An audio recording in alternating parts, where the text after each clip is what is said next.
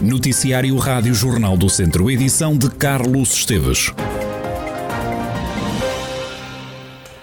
Um homem de 42 anos foi detido em Viseu pela Polícia Judiciária por suspeitas de abuso sexual a uma criança, hoje com 13 anos.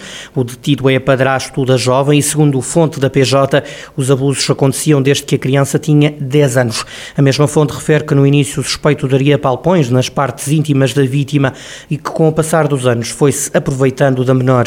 O suspeito é motorista de longo curso internacional e regressava à casa de 15 em 15 dias e seria nessa altura altura que os abusos aconteciam. Numa fase inicial, a criança terá visto tudo como uma brincadeira e só com o passar dos anos se apercebeu de que estava a acontecer e começou a sentir-se desconfortável. A jovem acabou por contar tudo a uma amiga que a encorajou a falar com uma professora. Foi a escola que apresentou queixa junto da PJ. A mãe da criança diz desconhecer os acontecimentos.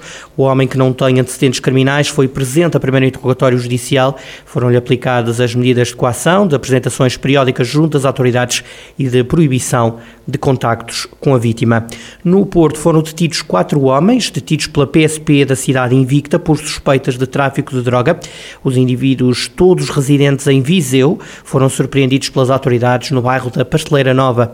A primeira detenção aconteceu de madrugada, às duas da manhã. Aos dois suspeitos de 42 e de 48 anos foi apreendida heroína em quantidade suficiente para 99 doses individuais. Dez minutos depois, a PSP deteve outros dois homens, de 41 e de 42 anos, a quem apreendeu heroína e cocaína suficientes para 81 e 121 doses individuais. Os detidos foram presentes às autoridades judiciárias. E na abertura do Congresso Nacional das IPSS, que está a decorrer em Viseu, o Presidente da Confederação Nacional das Instituições de Solidariedade fez questão de lembrar que estas instituições empregam 200 mil pessoas de norte a sul do país. O padre Lino Maia diz que o apoio das instituições chega a mais de 700 mil portugueses. No conjunto, o setor social solidário, ou então o conjunto das IPS dá resposta a mais de 700 mil pessoas e emprega cerca de 200 mil trabalhadores, sendo que em muitas localidades as instituições sociais são os grandes empregadores, ou seja, o sustento de muitas famílias e o grande motor de desenvolvimento de territórios cada vez mais esquecidos e desertificados, especialmente no interior do país. O presidente da CNIS diz que o congresso acontece em Viseu para que se dê mais atenção ao interior.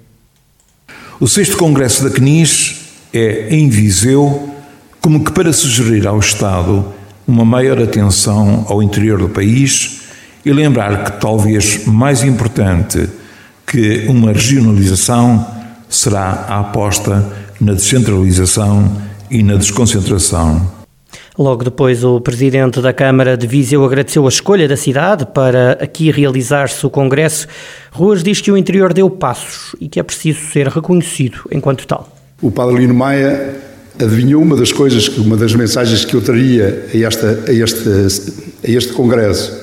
Exatamente dizer para nós a importância destes fóruns numa cidade interior como é a nossa. Eu diria que a quantidade de acontecimentos como este Congresso que nos escolhem, há pelo menos alguma coisa que atestam. Atestam que nós cumprimos a nossa obrigação. E, há uns anos, esta parte, não era possível realizar congresso em Viseu. Nem tínhamos instalações, nem capacidade hoteleira, nem coisa nenhuma. O interior fez o seu trabalho. Agora é preciso que a outra parte também o faça. Não há aqui nenhum investimento público que não seja eh, da responsabilidade das autarquias.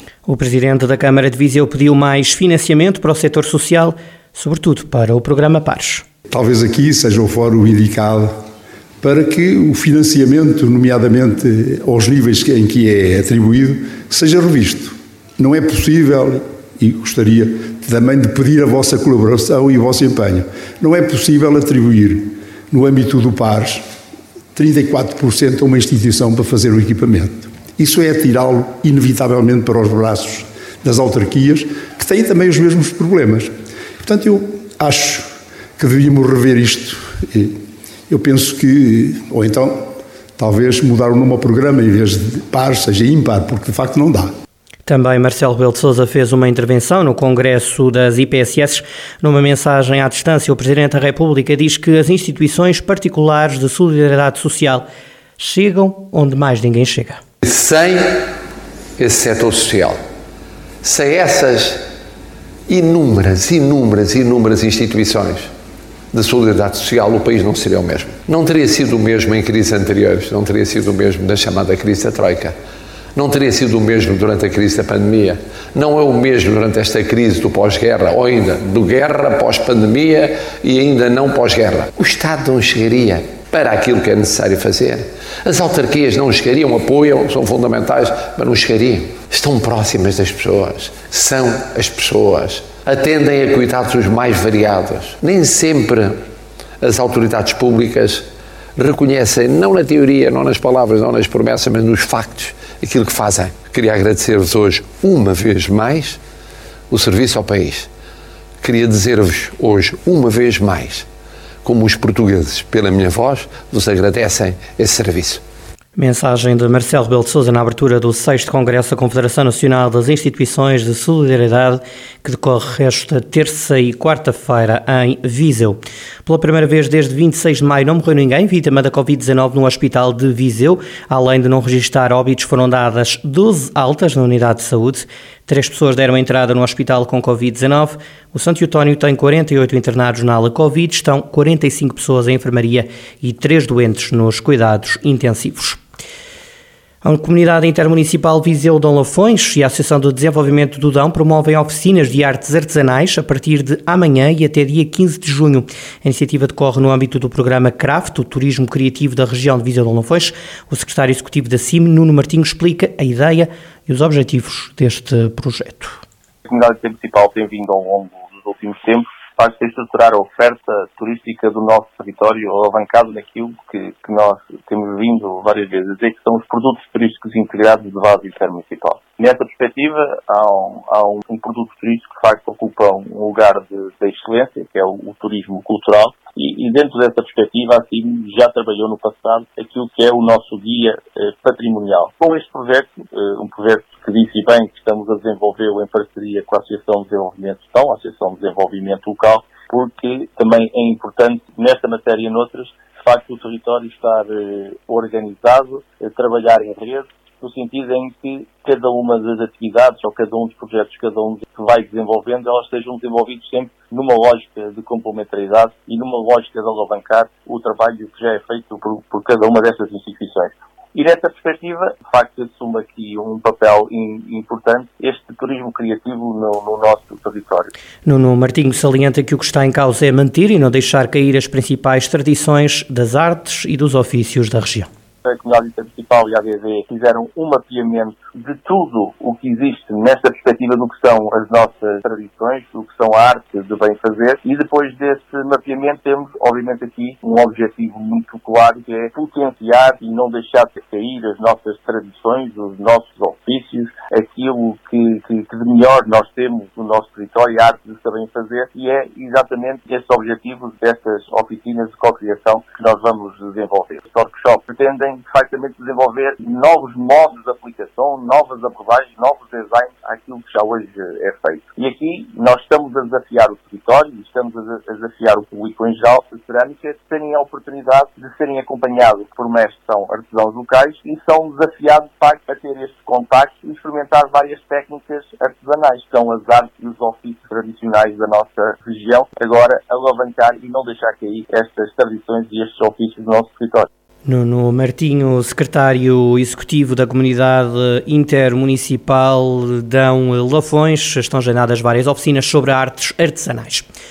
Os vinhos do Dão registaram um aumento superior a 20% nas exportações do primeiro trimestre deste ano, face ao igual período de 2021. Os dados foram divulgados pelo INE.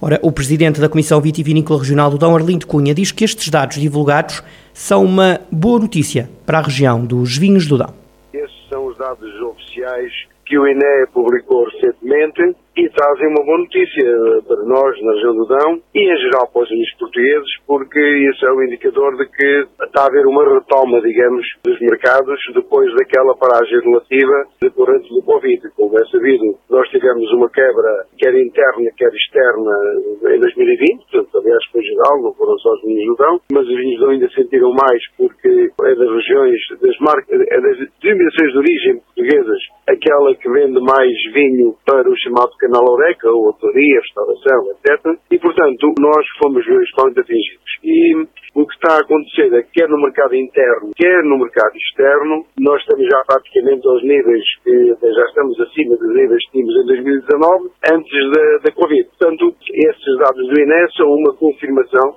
também nos mercados externos nós já estamos a recuperar completamente em relação à paragem que foi 2020. Arlindo Cunha, o presidente da Comissão Vitivinícola Regional do Dão, satisfeito com a boa notícia do Instituto Nacional de Estatística, que divulgou que os vinhos do Dão registaram um aumento superior a 20% nas exportações.